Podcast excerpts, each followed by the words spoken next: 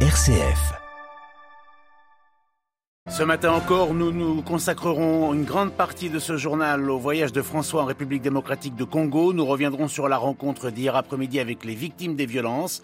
Nous entendrons l'un des témoignages livrés au pape François, lequel a dit n'avoir pas de mots et ne pouvoir que pleurer en silence devant le récit des atrocités. Nous entendrons également l'évêque de Goma appeler son gouvernement et la communauté internationale à l'action pour mettre fin à ces violences, à cette honte, dit-il. Le reste de l'actualité nous emmènera en Birmanie. La junte a annoncé une prolongation pour six mois de l'état d'urgence, une décision qui pourrait préluder au report des élections pourtant promises par les militaires avant le mois d'août. Et enfin, nous nous intéresserons à un plan du gouvernement brésilien pour la protection des populations autochtones de la forêt amazonienne. Radio Vatican, le journal, Jean-Charles Puzolu. Bonjour, c'était hier après-midi dans l'enceinte de l'Annonciature apostolique de Kinshasa, une rencontre que le pape avait voulu initialement à Goma, dans l'est de la République démocratique du Congo en juillet dernier, puis le voyage avait été annulé. Au programme de cette visite du pape François, la rencontre avec les victimes a été évidemment maintenue. Elle constitue l'une des raisons du voyage apostolique en RDC. François restant à Kinshasa, ce sont donc les victimes qui ont fait le déplacement en provenance de quatre régions de l'est du pays en proie à la violence au terrorisme et à la guerre. Des témoignages forts, difficiles à entendre, des récits des atroces tortures subies allant jusqu'au cannibalisme forcé. Nous avons choisi de vous faire entendre un extrait duquel nous avons volontairement retiré les détails les plus sordides. C'est le témoignage qu'a livré hier Ladislas Kambala Kambi. Ce jeune garçon de la région de Butembo, Beni, est âgé de 16 ans. Je suis élève de sixième année primaire. Je suis le deuxième de ma famille. Mon grand frère a été tué dans les circonstances que nous ignorons jusqu'aujourd'hui. Mon père, lui, a été tué à ma présence à Tingwe vers territoire de Beni par des hommes à pantalon training et chemise militaire. Enfin, ils sont partis avec maman. Ils l'ont kidnappé. Nous sommes restés orphelins, moi et mes deux petites sœurs. Maman n'est jamais rentrée jusqu'aujourd'hui. Nous ne savons pas ce qu'ils ont fait d'elle. Moi et les autres enfants qui sont ici avons pardonné à nos bourreaux. C'est pourquoi je dépose devant la croix du Christ elle la machette identique à celle qui a tué mon père. François a écouté les témoins égrenés les violences subies. Bijou Mukumbi, 17 ans, réduite à esclave sexuelle et violée pendant un an et sept mois. Désiré, survivant du massacre du 1er février 2022, il y a un an, sous ses yeux, 63 personnes ont été tuées, dont 24 femmes et 17 enfants. Les assaillants ont ensuite découpé et décapité les victimes. Emelda, enlevée et violée à l'âge de 16 ans, contrainte au cannibalisme, sous peine d'être à son tour exécutée. Toutes ces victimes ont toutes pardonné à leur bourreau. Dans un geste symbolique, elles ont déposé au pied de de la croix, les machettes, les couteaux et les lances utilisés par ces derniers. À tous ces témoignages crus et déchirants de victimes relatant les exactions physiques et mentales dans la guerre qui ravage l'Est de la RDC, le pape François a répondu dans un dense discours.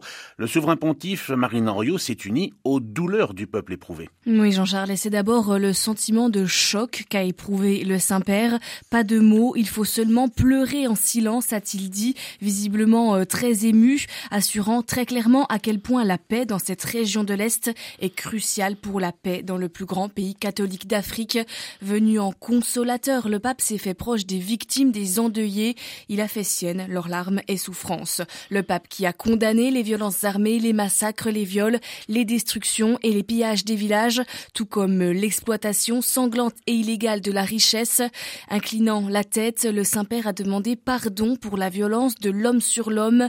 Père, aie pitié de nous, console les victimes et ceux qui souffrent, convertit les cœurs de ceux qui commettent de cruelles atrocités et jettent la honte sur l'humanité tout entière, a supplié François, tout en s'indignant sur le scandale et l'hypocrisie des exactions, alors que les affaires de leurs auteurs continuent à prospérer.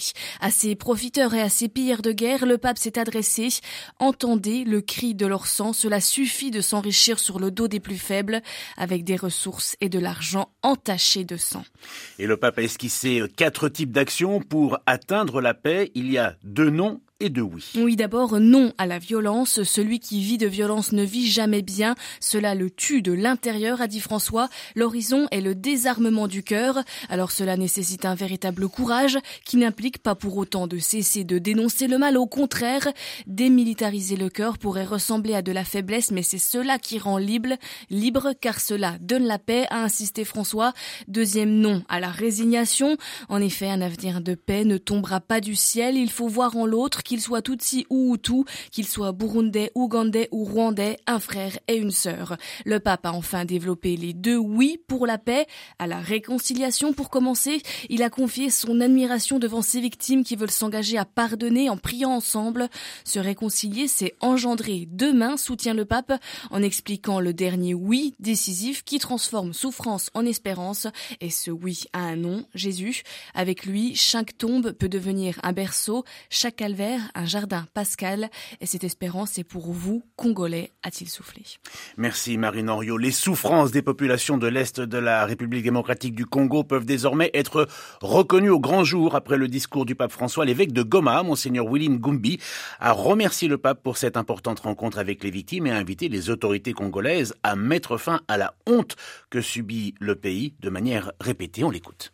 Je suis sûr qu'après cette rencontre avec le Saint-Père, il y a sûrement quelque chose qui va changer. D'abord, de notre côté, puisqu'il nous a donné un message de réconfort, mais aussi nous a invités à la, conversion, à, à être nous-mêmes acteurs de changement dans notre, dans notre milieu. Donc il y a d'abord de notre côté une, une, mission en fait qui nous a donné le Saint-Père d'être des acteurs, des artisans de paix, des artisans d'unité et de réconciliation dans notre milieu. Et en deuxième lieu, je, je suis sûr qu'au moins nos autorités, nos gouvernants, ils vont euh, se dire nous devons quand même mettre fin à cette honte dans notre pays. Nous sommes euh, victimes de, de violences, victimes de, de guerres, que ce soit des groupes armés internes ou des groupes euh, armés qui viennent de l'extérieur pour nous, un, il est très important que nos autorités, nos gouvernants puissent prendre des initiatives pour mettre fin à, à, cela. Et ensuite, pour moi, il y a la communauté internationale, puisqu'elle n'est pas, pour moi, innocente dans ce qui se passe dans notre région. Comme vous savez, nous sommes une région très riche en, en matière, en ressources naturelles. Et ces minéraux ne servent pas au Congo. Ils servent pour les industries en Occident et ailleurs dans, dans le monde. Des propos recueillis par notre envoyé spécial Stanislas Kambashi. Toujours à l'annonciature et en fin d'après-midi hier, François a rencontré des représentants des œuvres caritatives et les a encouragés à poursuivre leur engagement contre toute forme d'exploitation, leur demandant de faire preuve d'exemplarité, de prévoyance et de développer les activités en réseau. Dans ce pays où il y a beaucoup de violence qui résonne comme le bruit sourd d'un arbre abattu, vous êtes la forêt qui pousse chaque jour en silence et qui rend l'air meilleur, respirable, leur a dit le Saint-Père. Alors, exemple précis de ce que font les œuvres de charité, les associations et l'Église, bien sûr, en RDC, le centre professionnel Don Bosco Massina à Kinshasa fournit à de jeunes Congolais une formation professionnelle pour qu'ils décrochent un emploi qui leur évitera de retourner à la rue. C'est un reportage signé Xavier Sartre sur place à Kinshasa. Pour rendre la pointe à tracé dur, quelle est l'opération que nous allons utiliser? Des élèves du centre Don Bosco suivent un cours de soudure dans un des ateliers de l'école. Un peu plus loin, des filles s'activent sur des machines à coudre ou l'aiguille à la main. Ils ont entre 17 et 30 ans et suivent une formation professionnelle de 3 ans, comme nous les présente le frère salésien Apollinaire Moukinaï, le directeur. Nous accueillons des jeunes qui en retard d'éducation et nous leur assurons une euh, éducation des bases et puis euh, nous leur apprenons un métier. Et après, il y a une insertion euh, socio-professionnelle en vue d'une autonomie financière. Cette insertion, c'est le bureau emploi qui s'en occupe. Jacques Bianchou, qui le dirige, cherche les stages et les emplois. Je les accompagne pendant les trois mois de stage, faire des tours, voir comment ils évoluent, quelles sont leurs difficultés. Les meilleurs, l'entreprise ou les entreprises les retiennent. Ceux qui sont un peu faibles, ils rentrent, alors euh, ils se livrent ou ils s'engagent dans l'auto-emploi. Alors on est là pour euh, les accompagner, pour voir comment ils évoluent. Pour les élèves, suivre ces cours, c'est souvent la réalisation d'un rêve. C'est le cas de Sonia, 30 ans. Elle ne veut plus être femme au foyer. Elle apprend alors la pâtisserie. Je suis là, en train d'apprendre quelque chose pour être utile à la société, pour faire quelque chose. Je veux me dépendre moi-même, je veux faire quelque chose moi-même. Être autonome, subvenir à ses besoins, envisager l'avenir et ne plus vivre au jour le jour, c'est l'ambition que poursuit le centre Don Bosco malgré toutes les difficultés matérielles et financières qu'il rencontre. À Kinshasa, Xavier Sartre pour Radio Vatican. Et ces jeunes du centre Don Bosco ainsi que les autres seront à l'honneur ce matin puisqu'ils rencontreront le pape qui recevra aussi les catéchistes dans le stade des martyrs à Kinshasa. Rencontre à suivre en direct sur notre page Facebook et sur YouTube, tout comme la rencontre de prière cet après-midi à 16h30 avec les prêtres, les diacres, les personnes consacrées et les séminaristes. Ce sera dans la cathédrale de la capitale congolaise. Et puis pour tout le reste concernant ce 40e voyage apostolique du pape François, une seule adresse www.vaticannews.va. La junte birmane a annoncé une prolongation pour six mois de l'état d'urgence en vigueur depuis le coup d'État survenu il y a deux ans, une décision qui pourrait ajourner les prochaines élections que les généraux s'étaient engagés pourtant à organiser avant la fin du mois d'août. Hier, au deuxième anniversaire du coup d'État, les rues de Rangoon étaient plutôt désertes, mis à part quelques manifestations sporadiques. Deux ans après le putsch, l'éviction et successivement la condamnation à 33 ans de prison d'Aung San Suu Kyi, le pays est toujours en guerre civile après le soulèvement populaire de 2021 et même si le quotidien a repris pour une partie de la population la junte continue à réprimer la résistance dans la violence. Le reportage de Juliette Verlin à Rangoon.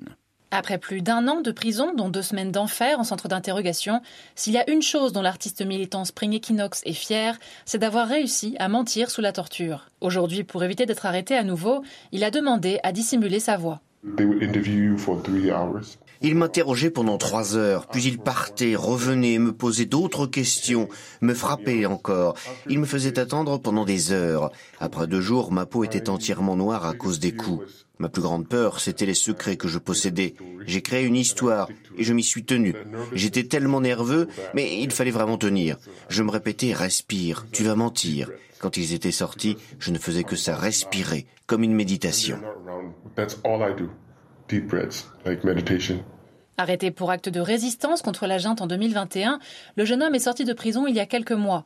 Il a pu constater que la révolution n'avait pas encore gagné, il a vu que dans les grandes villes, une vie difficile avait repris, frappée par l'inflation, et il a appris que la junte prévoyait d'organiser des élections avant le 1er août. Et tout le monde sait que les partis pro-militaires vont gagner. Alors le combat de Spring Equinox continue, mais sous une autre forme. En prison, on peut voir qu'ils ont très peur de voir les gens s'unir. Alors, c'est ce que je vais faire, pas en politique, en rassemblant les communautés pour que l'on survive à ça ensemble. Et je pense que ça ne peut s'apprendre qu'avec l'art et la musique. Juliette Verlin, Rangoon, Radio Vatican. En Ukraine, une frappe russe a touché hier soir un immeuble dans le centre de Kramatorsk, dans l'Est. Les sauveteurs sont ce matin à l'action pour retrouver des survivants dans les décombres. Le bilan est d'au moins deux morts et 21 blessés. Dans ce contexte de guerre, le président Zelensky s'attaque à la corruption. Des perquisitions ont eu lieu dans des administrations, chez des fonctionnaires et chez des personnalités. Cette opération précède le sommet avec l'Union européenne qui se tiendra à Kiev demain. L'UE qui fait de cette lutte contre la corruption une condition à l'accession de l'Ukraine au bloc européen.